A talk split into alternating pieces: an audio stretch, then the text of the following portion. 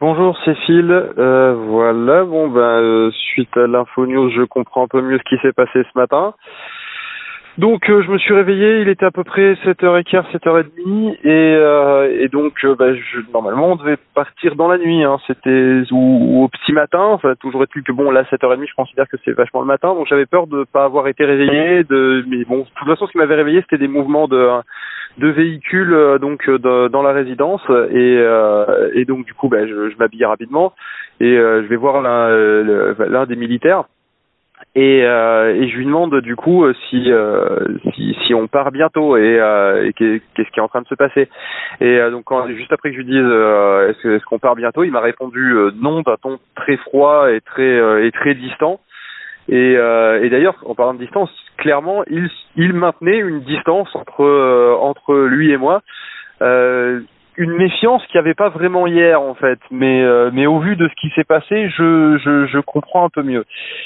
Euh, toujours est-il que bon là maintenant euh, il est euh, il est bientôt 9 heures. Euh, l'ambiance disons que il y a eu sûrement un changement d'ailleurs hein, d'équipe hein, parce que c'est pas les mêmes militaires qu'hier soir ce qui explique peut-être aussi la méfiance hein, le changement d'équipe allié à ce qui s'est passé cette nuit.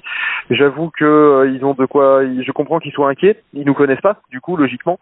Mais bon là là tension est un peu descendue le parce que forcément bah, ils ont vu qu'on n'était pas là pour foutre la merde et, euh, et donc, euh, bah, on sera tenu au courant dans la journée. Je vous tiendrai moi-même au courant, euh, mais, euh, mais clairement, ça sera pas pour ce matin.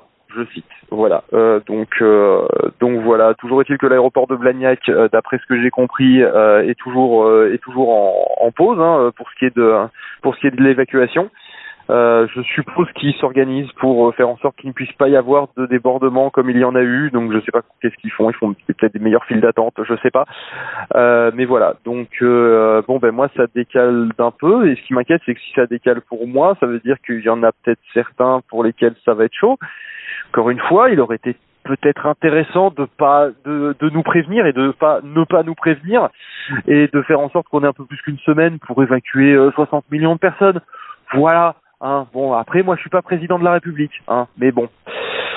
Ah, bon, euh, ben, on vous tient au courant. À plus.